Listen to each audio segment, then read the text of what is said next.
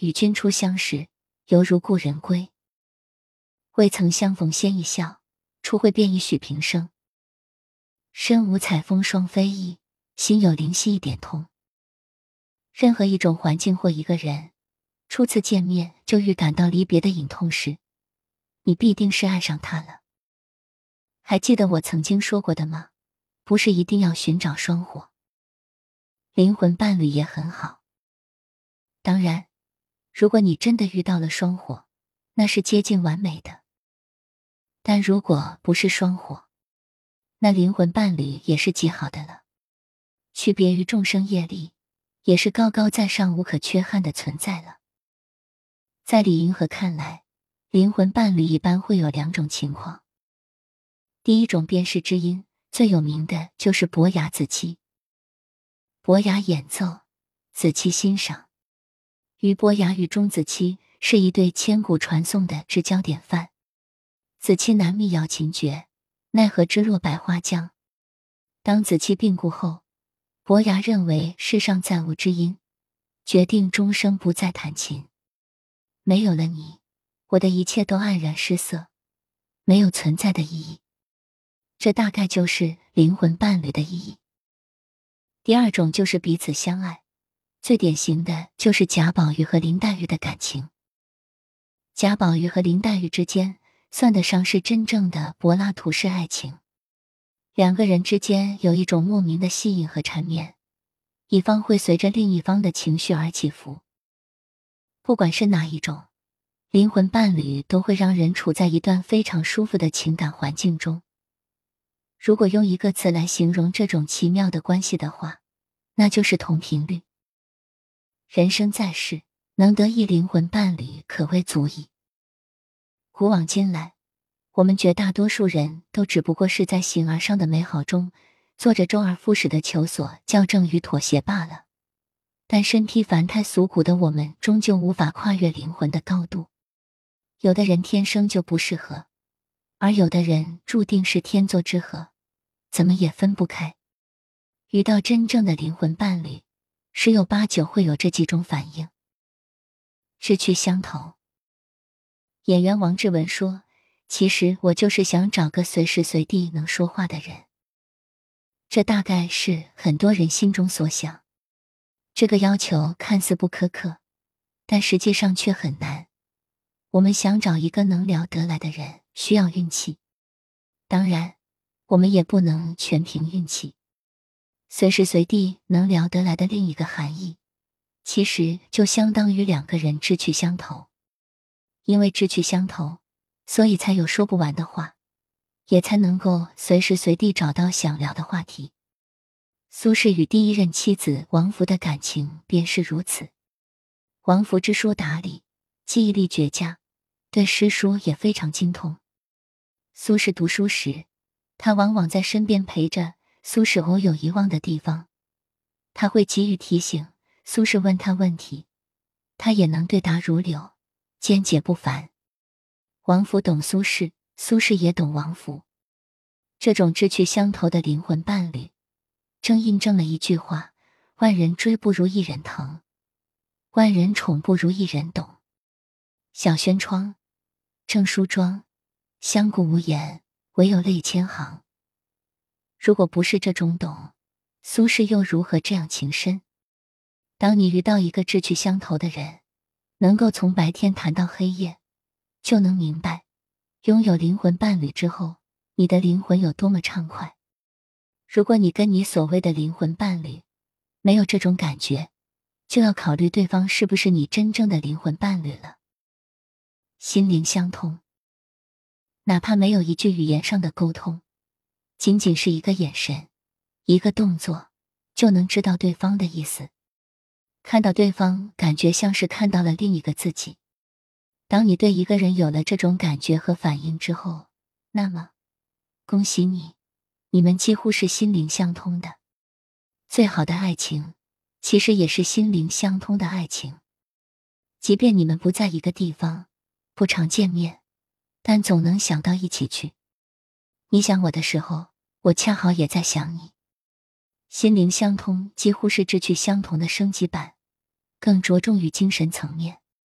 当然，心灵上的相通，除了天生缘分使然之外，后期经过长时间的在一起磨合也有一定关系。心与心融合，灵与灵遥相呼应，心灵上的相通，让彼此之间的沟通变得简单容易。因为太了解对方了，在遇到问题时，总能站在彼此的角度去思考，省去了很多不必要的麻烦和误会。当你跟一个人能够在心灵上有所共鸣时，注定你们就是一对合格的灵魂伴侣。相见恨晚，李银河跟丈夫王小波的相遇就是一种灵魂的相遇。她与丈夫都有一种幸亏没有失之交臂，特别幸运的感觉。他们在遇到彼此之前，都曾有过喜欢的人，但谁都没有成功。直到他们两个相识之后，彼此都觉得有一种相见恨晚的感觉。当你在遇到一个你认为相见恨晚的人时，当你开始后怕，你们幸亏没有擦肩而过时，就足以证明，这个人就是你的灵魂伴侣。两个人能契合到这样的程度，实属不易。李银河说：“这个世界上大多数人走过一生，跟多数人都是平行线，而灵魂伴侣跟你就是交叉线。如果你并不珍惜这个交汇的点。”可能很快就过去了，就错失在茫茫人海之中了。正确的感觉，二人在一起的时候，如果有一种对的感觉，那就证明二人其实是很合适的，二人已经接近了心灵伴侣的境界。如果两个人很合得来，那两个人相处时就会感觉很好。这种感觉具体来说，就是和对方在一起时，会感到很愉快、很舒服。从不感到累，交往中常常会有一个想法，那就是这就是我这辈子要找的那个人，就是这个人。当人们常常会有这样的想法时，他证明了这两个人很般配，很适合在一起。他们都无法想象和别人在一起时的感受，他们只是觉得，现在这个人就是注定要和别人在一起的那个人，没有必要。也不可能还有其他人。首先是相处时的状态，如果相处时有对的感觉，那么这种关系也会更容易走到最后。因此，两个人在一起时，如果有一种对的感觉，那就说明对方是对的人，对方最适合自己，两个人早晚都会成为心灵伴侣。对于我们来说也是如此，遇到了。就要竭尽全力好好珍惜，遇不到也不用气馁或者垂头丧气。只有当我们扎根于现实，少一些不切实际的幻想，踏踏实实成为最好的自己时，才有更大的机会与灵魂伴侣相遇。依赖感，拥有依赖感，就是在说这两个人很信任对方，愿意把对方当作是自己的依靠，愿意依赖对方。而不是做一个独立但疏远的伴侣。当两个人的关系很好时，就会互相依赖，这是两个人之间独有的相处方式。这是出于对彼此的信任，愿意把自己交给对方。经营，我感觉到这个世界从未有人可以如此理解我，理解到别人无法理解我的程度，理解到我自己都无法理解到我的程度。公明。我感觉到一种互动的融合，我们可以再在某个部分产生一种创造性的融合，比如伯牙子期的高山流水。因为我们的默契，我们创造了一加一二的东西。成长，因为你的存在，我开始挑战我所不能挑战的，我开始整合我不能整合的。比如，我是一个主动的人，我充满了不安全感。但当我和你在一起的时候，我开始挑战我自己，我开始尝试着冒险，尝试着伸出触角。我们可以在最脆弱的部分连接和相遇。如果这些一个都没有，往往就可以断定，你们不是灵魂伴侣，或者你们是假的灵魂伴侣。我们每个人都有一个不安分的灵魂，都会不断的成长。所以。再好的灵魂伴侣都要能跟得上时间的脚步，都需要相互有共同扶持的努力，有彼此宽容的坚持，有一起敞开胸怀共赴美好的渴望。如果达不到这一点，灵魂伴侣便会成为某些肮脏灵魂用来哄骗世人、为自己开脱罪责的说辞。尽管灵魂伴侣常常让人羡慕，人们也会梦想着此生能遇见属于自己的灵魂伴侣。可灵魂伴侣毕竟可遇不可求，千千万万个人中，能遇到这样的人更需要运气。有灵魂伴侣是幸运的，没有则是人生常态。毕竟，在我们生活的这个世界，一切都需要落地生根，无知大于一切。生活促使着每个人不停的往前走，速度快到忘记了自己的灵魂所在。如果一个人连自己的灵魂都找不到，对生活最基本的追求仅在于吃喝以及性，那如此人生，注定遇不到一个能有趣的在精神上产生共鸣的人。就像李银河老师所说的，想要找到自己的灵魂伴侣，首先你要有一个有趣的灵魂。除了所追求的物质生活外，还要有丰富的精神生活。其次，还要有爱的能力。在拥有爱的能力之前，你需要懂得爱自己。只有先爱自己，才有能力去爱别人。最后，还要有能成为别人灵魂伴侣的能力。这三者缺一不可。当然，我们也不必太过于追求灵魂伴侣。灵魂伴侣并非人人都有。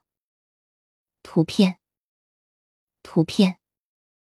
他曾经是苏州名门千金，前清著名的状元宰相潘世恩的后代，原名潘白琴，也叫潘慧素。幼年时期，大家闺秀的母亲沈桂香聘请名师教他音乐和绘画，所以他弹得一手好琵琶，绘画功底也扎实。十三岁时，母亲病逝，他被继母王氏卖到上海的妓院。如此冰火两重天的机遇，他却拾掇起无端的愁绪，铺展出别样洞天。《苹果日报》社长董桥在那篇《永远的潘慧素》中，描写三十年代的他：亭亭然玉立在一瓶寒梅旁边，长长的黑旗袍和长长的耳坠子衬出温柔的民国风韵，流苏帐暖。春光婉转，几乎听得到他细声说着带点无音的北京话。如此旖旎的资质，放在古代是薛涛一流，摆在民国更是当红花魁。他在十里洋场的上海别号潘飞，但他不像别的交际花，接的多是官场客人。他的客人居然是上海白乡的二等流氓为主，这些人天天到他家酣畅淋漓的摆谱，吃花酒。他照样应接不暇的自顾自出糖茶。民国的黑社会们大多纹着纹身，潘飞便在手臂上也刺了一朵香艳的花。所以每逢想到潘素，首先想到的就是一个手臂刺花的严厉其女子游刃草丛的场景，想着那俗世的欢腾和肆意的热闹，还有他置身其中却不沾染半分俗气的玲珑。虽然身世堪伤，却和红颜薄命扯不上半分关系，甚至还带着违和的喜感，不禁抿嘴偷乐。如果不是遇上张伯驹，潘素活色生香的名妓生涯未必结束的那么早。这位著名的民国四公子之一，其他三位是溥仪的族兄溥同、袁世凯的次子袁克文、少帅张学良。其父张振芳是袁世凯的表弟，北洋军阀元老，中国盐业银行创办人。张伯驹的起义似乎张回体才能尽兴。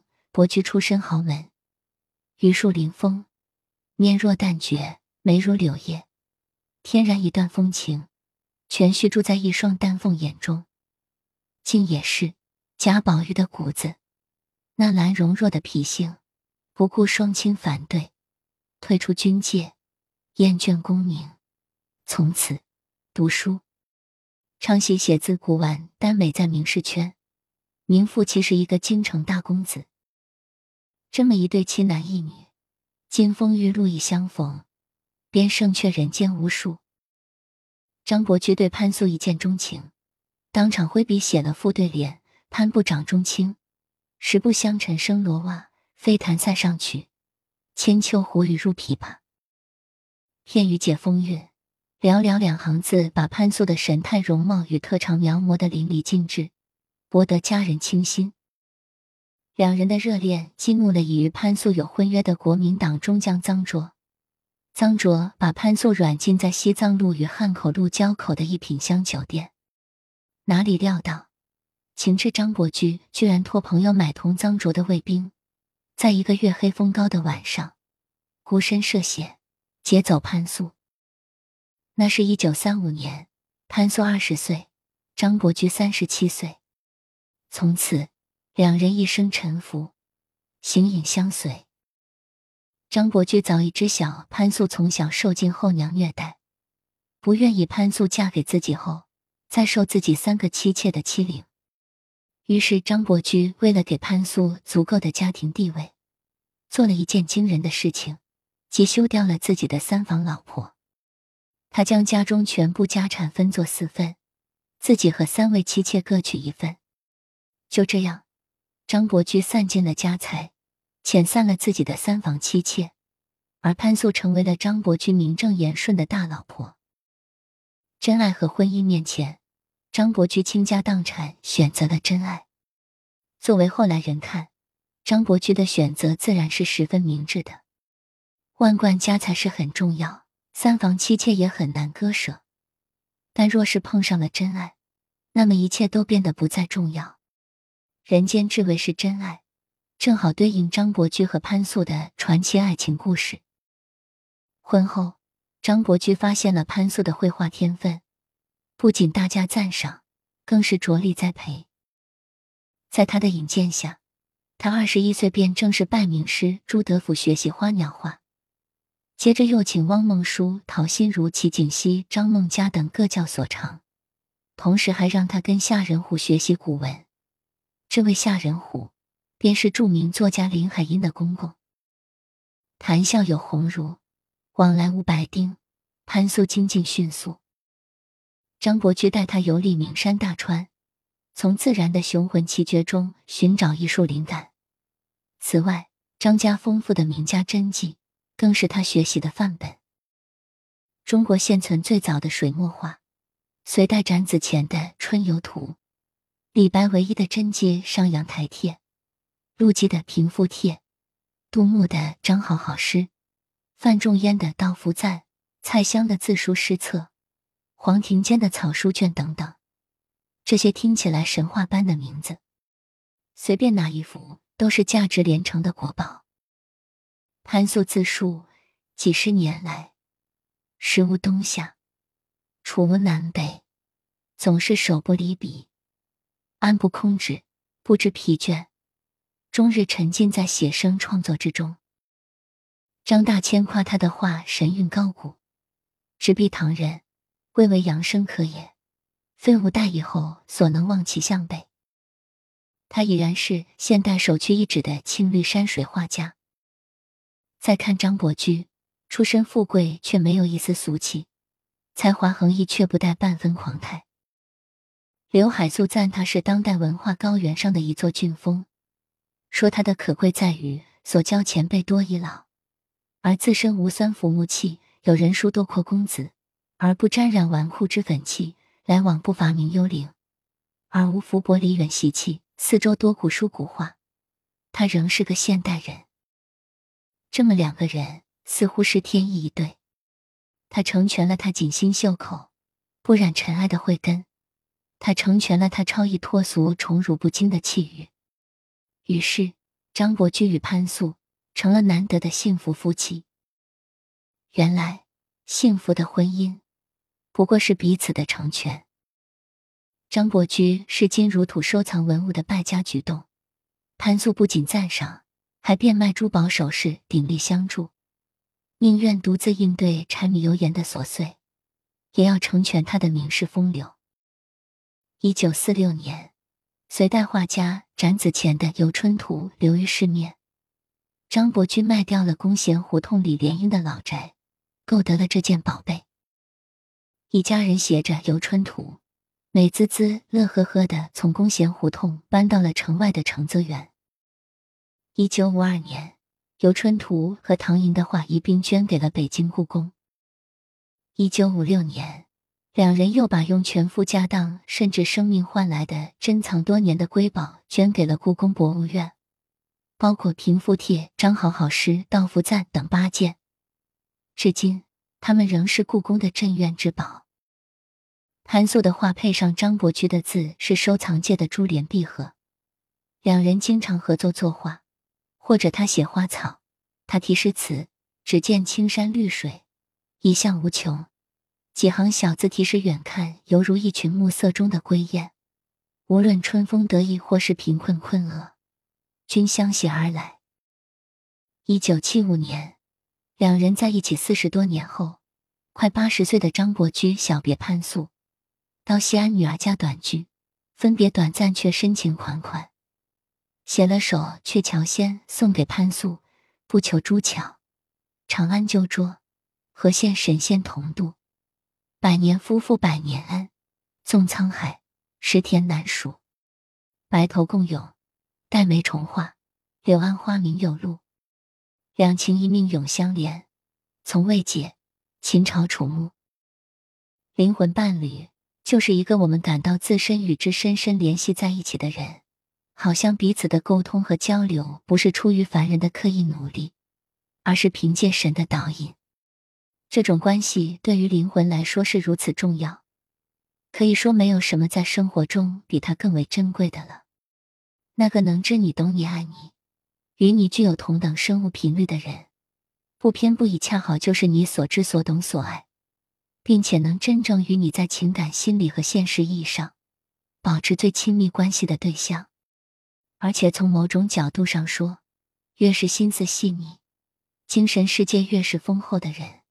对灵魂伴侣的渴求就越大，他们只要一个凝视，一个回眸，一点眼神，对方就能心领神会，知之甚深。